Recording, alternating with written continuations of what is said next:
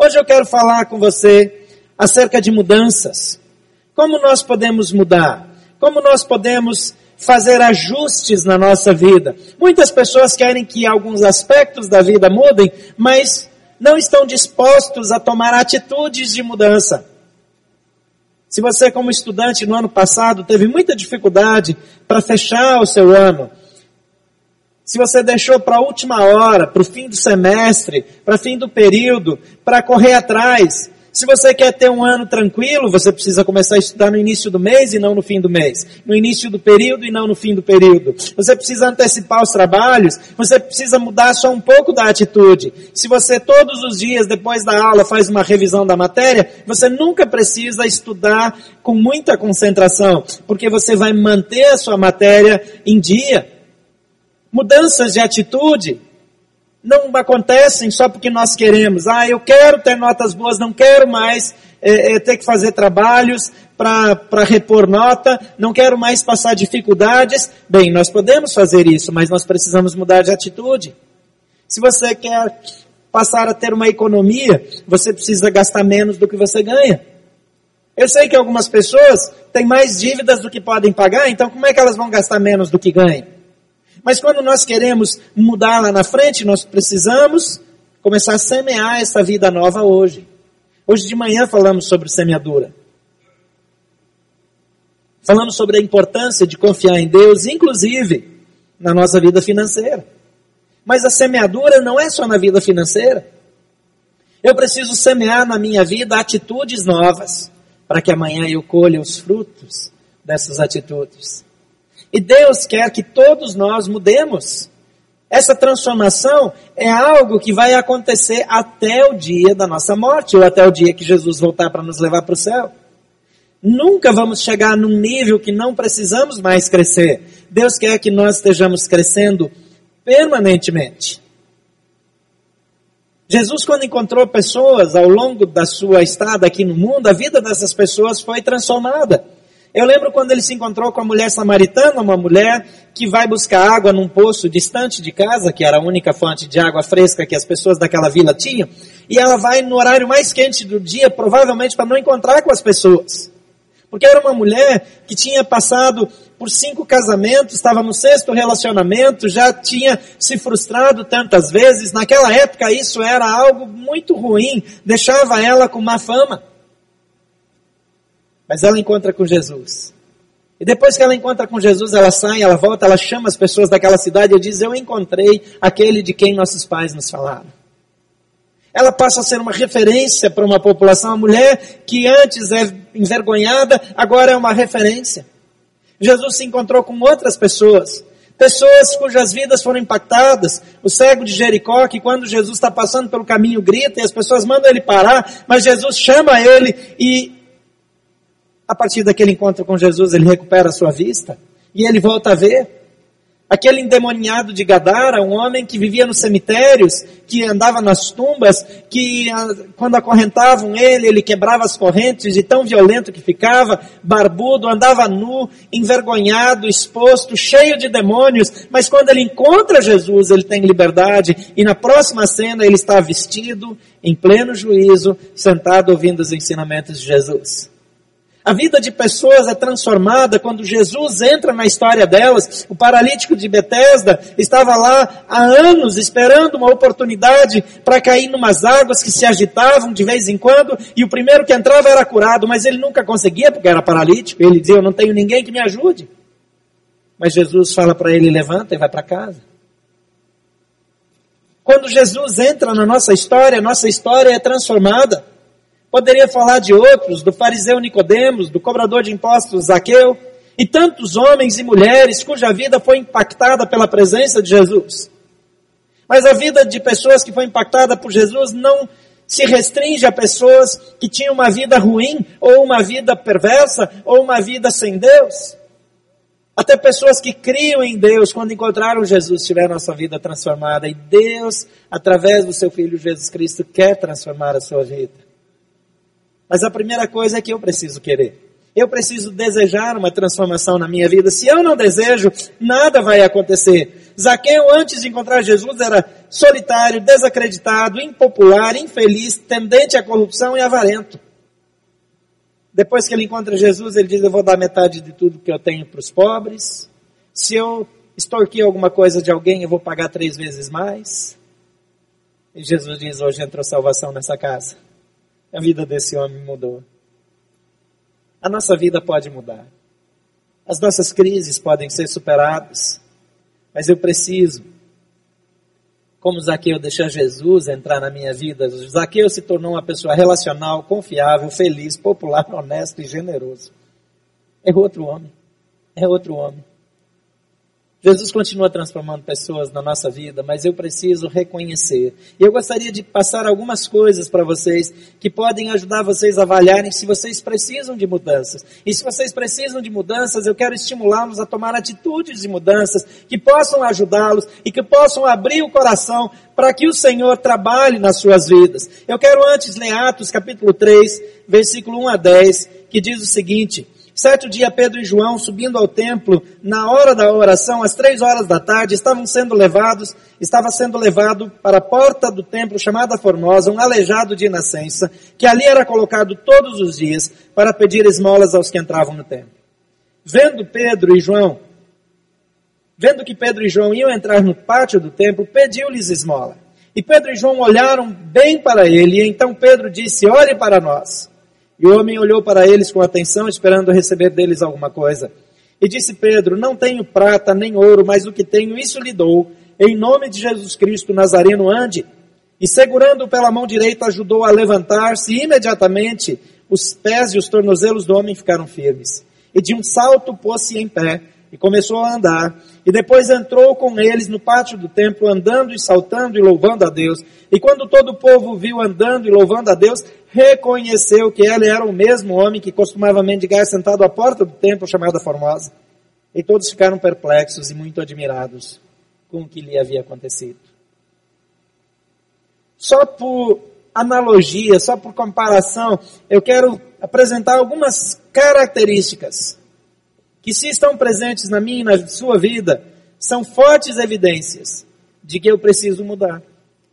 Que há áreas da minha vida que eu preciso de mudança. A primeira delas é quando eu tenho falta de mobilidade. Esse homem está sentado aqui, ele é carregado porque ele é aleijado de nascença.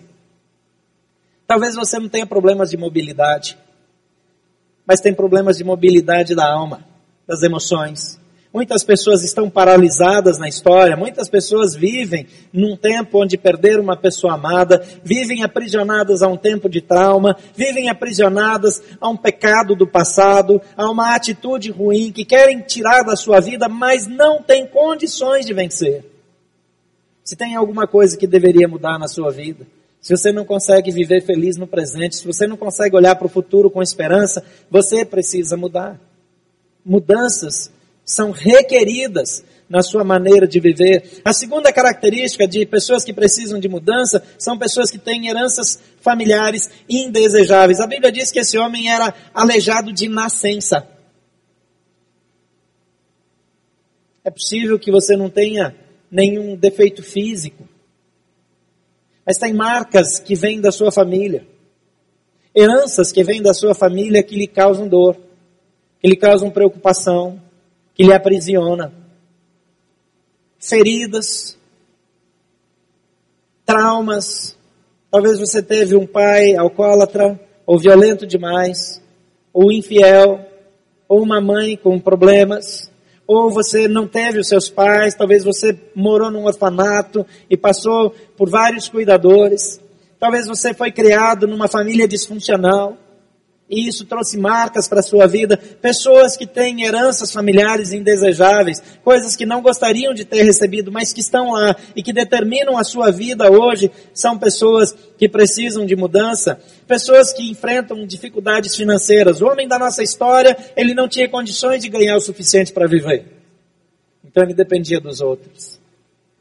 Algumas pessoas passam a vida com dificuldades financeiras. Não são só problemas pontuais. A maioria das pessoas, em algum momento da vida, teve alguma dificuldade financeira. Às vezes, por conta de um investimento, nós escolhemos viver num aperto financeiro maior em prol de algo que nós queremos conquistar. Mas algumas pessoas, a vida inteira, estão com problemas. Isso não é normal. O deserto na vida do cristão é um lugar de passagem. Os desertos são importantes. É importante que a gente passe por dificuldades, é importante que a gente tenha lutas, problemas, crises, enfermidades, porque isso nos leva a depender mais de Deus, isso nos leva a ver a vida com mais serenidade, isso faz com que nós tenhamos uma outra perspectiva de vida, mas essas coisas precisam passar. Os desertos não podem ser lugar de habitação permanente, são lugares transitórios. E se você está sempre na mesma situação, você é alguém que precisa de mudanças na vida. Esse homem vivia de esmolas. Outra característica de pessoas que precisam de ajuda e que precisam produzir mudanças na vida são pessoas que têm problemas com autoestima. Pessoas que têm baixa autoestima, que têm também uma autoimagem equivocada. Esse homem, quando ele está pedindo esmolas, a Bíblia diz que ele viu Pedro e João subindo e ele pediu que lhe dessem alguma coisa. E eles olharam bem para ele, mas Pedro finalmente diz: olhe para nós. Provavelmente ele pediu, estendeu a mão e ficou olhando para o chão. Eles olharam para ele, mas ele se sentia inferiorizado, incapaz. Então ele não olha nos olhos. Ele não olha na direção deles e Pedro diz: olhe para mim, olhe para nós. Muitas vezes nós temos problemas na nossa vida emocional. E isso afeta a nossa vida de um modo amplo. E quando nós temos problemas nessas e em outras áreas, nós precisamos mudar. Nós precisamos de mudanças. Uma outra circunstância que evidencia que nós precisamos de mudança é se nós estamos presos a uma realidade indesejável. Esse homem se sente incapaz. Ele depende dos outros. Alguém levava ele para aquela escada e largava ele ali para pedir dinheiro e provavelmente ia embora. Se ele precisasse ir para o banheiro, ele não tinha como sair sozinho. Se ele precisasse, se ele tivesse fome e quisesse comer alguma coisa, ele precisava pedir para alguém que lhe desse alguma coisa de comer. A prisão é uma situação indesejável, é algo que muitas pessoas se encontram. Muitas pessoas têm uma realidade indesejável, mas não sabem o que fazer para mudar. Talvez eu ou você sejamos responsáveis por ter chegado naquela situação, mas nós queremos que mude, mas para mudar, nós precisamos mudar seja qual for a situação, seja qual for a circunstância. E olhando para esse texto, eu vejo algumas, alguns passos, alguns reconhecimentos, algumas percepções que nós precisamos ter. Se nós queremos mudar, em primeiro lugar, o ambiente não determina quem você é. O ambiente não determina quem você é. Então não se deixe moldar pelo ambiente. Muitas pessoas, onde elas chegam, elas tomam uma forma, elas se comportam de um determinado jeito, mas nós não precisamos estar subjugados ao ambiente. O versículo 2 diz assim: Estava sendo levado para a porta do templo chamada Formosa, um aleijado de nascença, que ali era colocado todos os dias para pedir esmolas aos que entravam no templo. O templo era um lugar frequentado por todo tipo de pessoas. Líderes religiosos, autoridades do povo, trabalhadores, desocupados, pecadores arrependidos que buscavam perdão, pessoas que queriam impressionar os outros com a sua piedade. Todo tipo de gente ia para o templo na hora da oração. Todos os dias. Esse homem estava no mesmo ambiente. Ele estava no mesmo lugar, mas o fato de estar ali não fazia com que ele fosse um deles. Algo na vida dele o mantinha separado, o mantinha segregado. Não adianta mudar de ambiente. Não adianta trocar de igreja, não adianta mudar de trabalho se o seu interior não muda.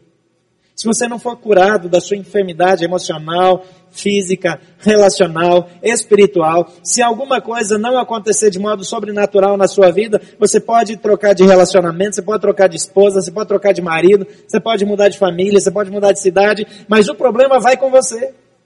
Talvez você já tenha experimentado isso. Quantas pessoas saem e vão para outros lugares, passam é, é, em, a, a evitar determinadas pessoas, mas o problema continua com a gente. Não é o ambiente que faz você. Então, não busque uma solução desse tipo, ela não funciona, simples assim. Você é que precisa mudar. Você é que precisa de transformação. Você precisa de um ambiente onde Deus haja na sua vida. Jesus Cristo de Nazaré, o Filho do Deus Altíssimo, é o único que pode restaurá-lo de modo pleno, de modo absoluto. E deixa eu lembrar você que Jesus Cristo está aqui nessa noite. Não existe nada que Ele não possa fazer. Não há nada que Ele não possa transformar na sua vida. Não há mudança que Ele não possa operar. Não há dificuldade, não há problema que ele não possa equacionar. Ele é a solução da nossa vida. Ele é a fonte de cura, ele é fonte de transformação, ele é que nos traz de volta à vida. Em segundo lugar, você precisa compreender que somente Jesus, e somente Jesus, ninguém mais, somente Jesus pode mudar você. Você não é capaz de mudar sozinho. Você precisa tomar a decisão de mudar. Você precisa reconhecer que quer mudar e que precisa mudar, mas precisa também admitir que não é capaz de resolver sozinho. Quantas vezes você já tentou? Quantas coisas você já decidiu que não ia fazer mais e daqui a pouco fez de novo? Quantas coisas você decidiu que iria fazer, mas que já não faz mais? Jesus pode mudar você. Em Atos 3, versículo 5, diz que o homem olhou para eles com atenção, esperando receber deles alguma coisa. A única expectativa que aquele homem tinha era de receber uma esmola. Como esses homens chamam a atenção dele, ele olha para eles porque ele imagina que ele vai receber uma oferta melhor, uma esmola um pouco maior algo um pouquinho diferente. Algumas pessoas se contentam com algumas esmolas na vida que trazem um pouco de paz, um pouco de alegria, um pouco de prazer. Pessoas infiéis aos seus cônjuges são pessoas que vivem de esmola, porque o sexo fora do casamento é só uma esmola, é só um momento de prazer, é só um momento de relaxar, mas no fim das contas é uma porcaria porque traz uma angústia na alma, traz uma sensação ruim, traz uma leitura de que eu não mereço confiança isso me faz mal. Mas muitas pessoas, embora tenham dinheiro, estão na mendicância do ponto de vista da alma e da espiritualidade. E se contentam com alguma coisa e não conseguem viver sem. Mas a única coisa que esperam é uma esmola. Esse homem olha para eles, mas ele olha esperando receber uma esmola. Você não pode recorrer aos mesmos processos de sempre. Se você continuar voltando para a mesma fonte de paz, para a mesma fonte de prazer, para a mesma fonte de escape, você só vai receber o que sempre recebeu. Ele esperava receber o mesmo de sempre. Mas Pedro, de um certo modo, desaponta e diz para ele: Nós não temos ouro nem prata. Porque ele achava que era só o ouro e a prata que podiam ajudá-lo. Mas o que eles tinham para oferecer era o próprio Jesus Cristo de Nazaré. Que não tinha intenção de dar para ele da mesma droga que ele sempre usava, mas tinha intenção de trazer uma cura completa, absoluta para a vida dele.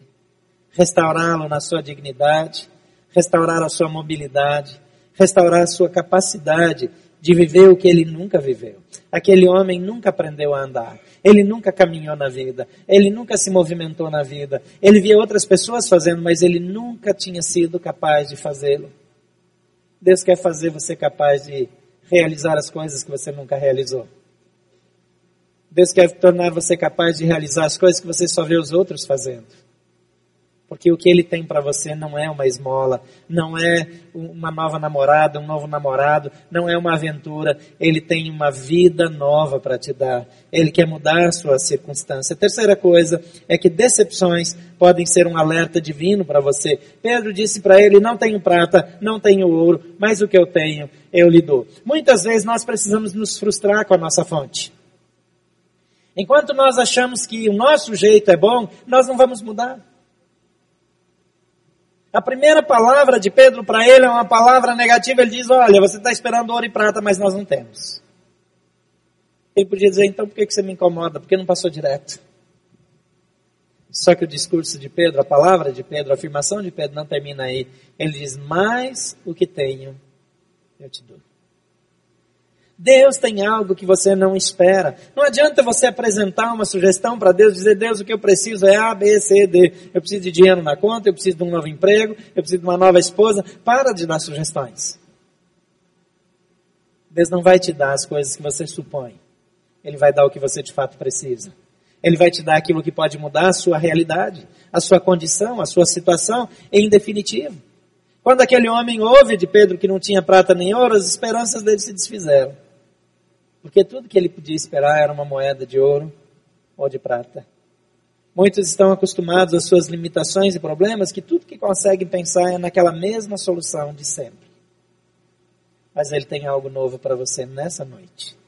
Ele tem algo novo para a sua vida, para o seu casamento, para o seu relacionamento familiar, para a sua vida profissional. Ele tem algo que você não espera. Em quarto lugar, Reconheça que pessoas podem ser usadas por Deus para ajudar você. De novo, versículo 6 e 7, quando Pedro diz: Não tenho prata nem ouro, mas o que tenho eu te dou. Em nome de Jesus, o Nazareno, levante e ande. E segurando pela mão direita, ajudou a levantar. Se ele não disse apenas levante, ele deu a mão para ele. Quando você decide fazer parte de uma igreja, você passa a ter pessoas que estão dispostas a dar a mão para você. Talvez você esperava aquilo que você sempre teve, como esse homem esperava ouro e prata uma moeda. Mas o que Pedro diz, levante e ande, ele dá a mão. A Bíblia diz: confessem os pecados uns aos outros e orem uns pelos outros para serem curados. Essa igreja se reúne em pequenos grupos, nas casas, todas as semanas, para que você tenha um grupo pequeno onde você possa abrir sua vida, compartilhar suas necessidades. E uns podem orar pelos outros, uns podem dar a mão para os outros. Eu sei que muita gente não tem tempo ou interesse de participar, mas quando você faz parte de uma família cristã, você tem alguém para lhe dar a mão alguém para lhe estender a mão. Esse homem, ele está sentado, ele nunca andou, ele nunca levantou, ele é desafiado a fazer algo que ele nunca fez na vida, algo que ele tem convicção que ele nunca fará. Ele não tem esperança, ele não ora para andar, porque ele nunca andou, ele nasceu daquele jeito, ele nunca fez uma oração pedindo para andar, ele nunca pensou que Deus iria curá-lo, ele sempre só reclamou, por que, que Deus me fez assim? Por que, que eu não tenho o que os outros têm? Por que eu não posso o que os outros podem? Enquanto eu passo a minha vida murmurando e reclamando, nada vai mudar. Mas quando eu olho para alguém do meu lado que me dá a mão e me promete aquilo que Deus quer me dar, eu posso me colocar de pé. Algo que você nunca fez pode acontecer na sua vida quando você confia em Deus. E Pedro lhe dá a mão e o ajuda a levantar-se. Ele não precisa fazer sozinho, ele nunca fez. Ele precisa alguém com ele. Em quinto lugar, a sua resposta, Jesus determina a ação dele em você. Esse homem, diz aqui a Bíblia, no versículo 8, de um salto pôs-se em pé e começou a andar, e depois entrou com eles no pátio do templo, andando, saltando e louvando a Deus. Esse homem nunca tinha entrado naquele lugar. Ele só chegava na escada. Ele nunca entrou porque ele era indigno de entrar. Alguns de nós, no relacionamento com Deus, ficam sempre nas escadarias, nunca entram. Nunca vão além. Ouvem a música, veem as coisas acontecendo, ouvem as pessoas falando, mas eles ficam na escada. Esse homem nunca tinha entrado lá. Mas agora esse homem não só entra lá, como entra andando nas próprias pernas que nunca tiveram utilidade para ele. E a Bíblia diz que ele não só foi curado das pernas, mas ele também miraculosamente aprende a andar, porque um bebê aprende a andar, ele vai meio cambalhando, caindo, alguém dá a mão e tal. Esse homem aprende a andar e ele entra andando e saltando. Mas o texto diz que quando Pedro lhe diz levante em nome de Jesus, ele dá a mão e ele percebe que os pés e os tornozelos se firmam, ele já salta, ele põe toda a energia naquilo, porque ele crê naquela palavra e no encorajamento que ele está recebendo. A atitude dele é fundamental, e porque ele tem essa atitude, ele já entra andando e pulando. E todas as pessoas ao redor dizem, mas esse homem?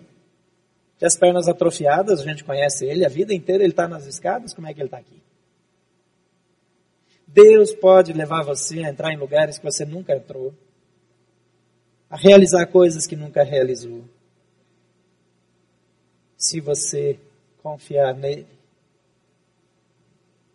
para mudar definitivamente a sua vida, você precisa desse poder transformador de Jesus na sua vida. Reconheça que o ambiente não determina quem você é, que somente Jesus pode operar a mudança profunda e real na sua vida, que decepções podem ser uma maneira de Deus chamar sua atenção para a necessidade de mudança. E que pessoas podem ser usadas para ajudar você. Então não seja orgulhoso, abra seu coração, abra-se para ajuda. E a sua maneira de receber essa palavra pode determinar o que Deus vai fazer na sua vida. A Bíblia diz, Jesus diz, você será conforme você crê. Por isso, no domingo que vem de manhã, nós vamos falar sobre crer como nunca cremos. A Bíblia diz que o justo viverá da fé. A Bíblia diz que sem fé é impossível agradar a Deus. Deus quer que você viva de um modo que a sua vida somente será bem sucedida se Deus fizer um milagre. Que você realize coisas que só darão certo se Deus fizer um milagre. Que a sua vida seja pautada no sobrenatural. E o salmista diz: confia, confia no Senhor. Entrega o seu caminho, Senhor.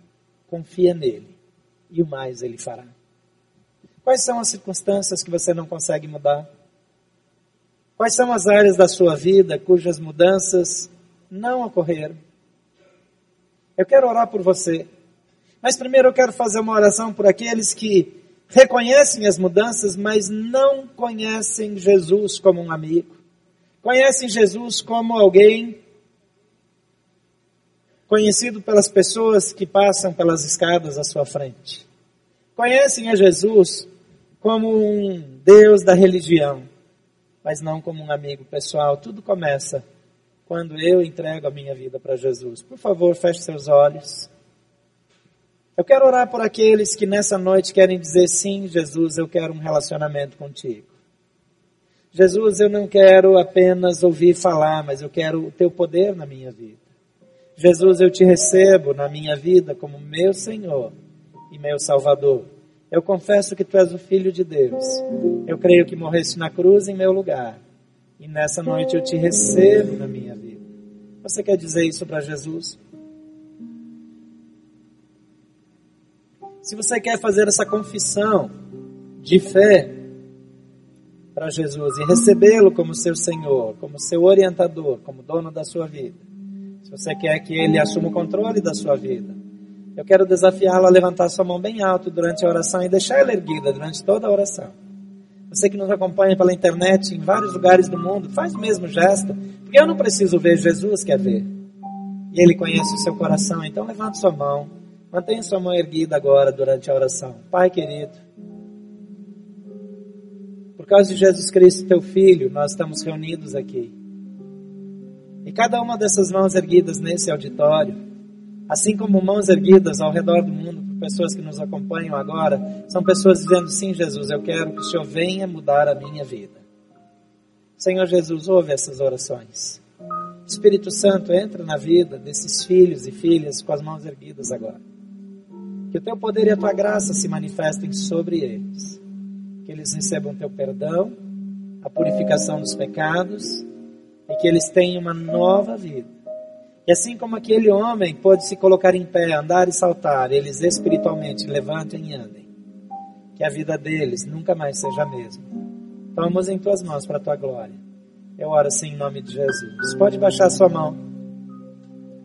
Talvez você que já conhece Jesus, Talvez você já andou com ele, mas por alguma razão se afastou algum dia. Jesus está dizendo: volta para casa. Talvez você que está aqui é alguém que conhece o poder de Deus, que já viveu isso, mas de alguma maneira está preso. Algumas coisas na sua vida não mudam, algumas coisas estão sempre iguais. Todos os domingos desse mês eu estou desafiando você a dizer: eu assumo que tem coisas que precisam mudar na minha vida. E se você quer mudar essas coisas, eu quero que você levante e ande, literalmente, que você saia do seu lugar e venha aqui à frente. Não é o ato de vir à frente, mas é a atitude do coração. Às vezes nós não temos a disposição de fazer isso porque alguém pode pensar alguma coisa ou porque eu já fiz tantas vezes, não importa. Há mudanças que precisam acontecer na sua vida e que não estão acontecendo. Em nome de Jesus, levanta do seu lugar. Pode vir para cá. Vou pedir para todos ficarem em pé para facilitar a passagem. Mas aqueles que desejam, venham para cá. Você não precisa vir por causa dos outros, não. Mas aqueles que querem mudanças significativas na sua vida, que querem viver o que nunca viveram que querem ter as suas orações respondidas nesses dias, sai do seu lugar, vem para cá, chega aqui bem perto e faz esse testemunho público. Eu quero mudar, eu quero mudança, eu quero ser diferente. Eu não quero nunca mais ficar só nas escadarias, eu quero entrar lá dentro. Eu quero experimentar de Deus como eu nunca experimentei. Eu quero um livramento como eu nunca tive. Pode chegar bem perto aqui, para que as pessoas do corredor possam chegar mais perto. Pode vir aqui para o meio, por favor. E cuidado para não cobrir aqui, para os surdos poderem continuar vendo a intérprete. Mas pode chegar mais perto. Se você não tiver lugar, vai chegando para o corredor. Eu quero que você coloque isso diante de Deus agora. Quais são as áreas que nunca mudam? Talvez você tenha alguém perto de você que diz essa pessoa nunca muda, mas talvez Deus está deixando essa insatisfação acontecer para que você veja o que você nunca viu para que você enxergue áreas que você precisa de mudança. Coloca isso diante de Deus. Por favor, todos fechem seus olhos.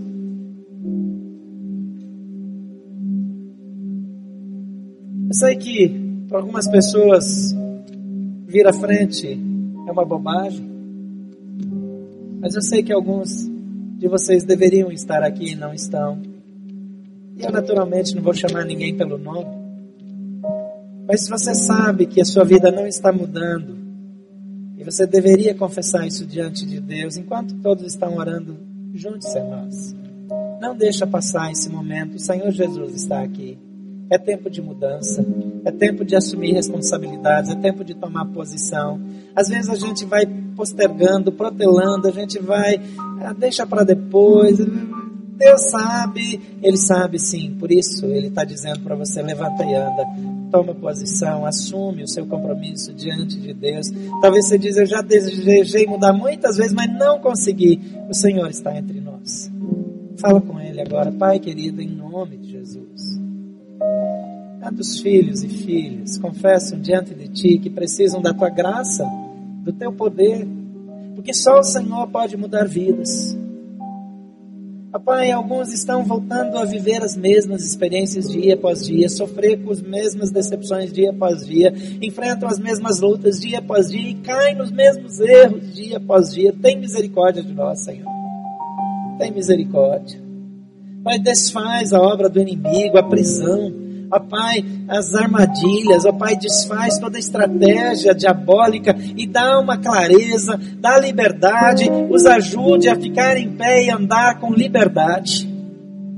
Ó Pai, que toda prisão seja desfeita no nome de Jesus.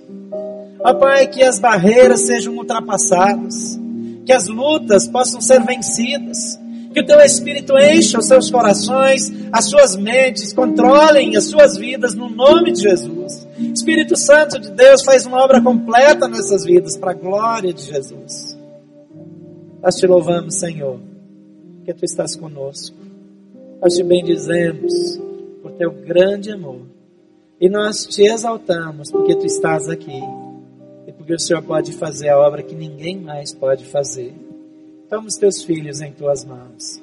Manifesta a tua graça e teu poder. Em nome de Jesus. Amém. Deus abençoe sua vida.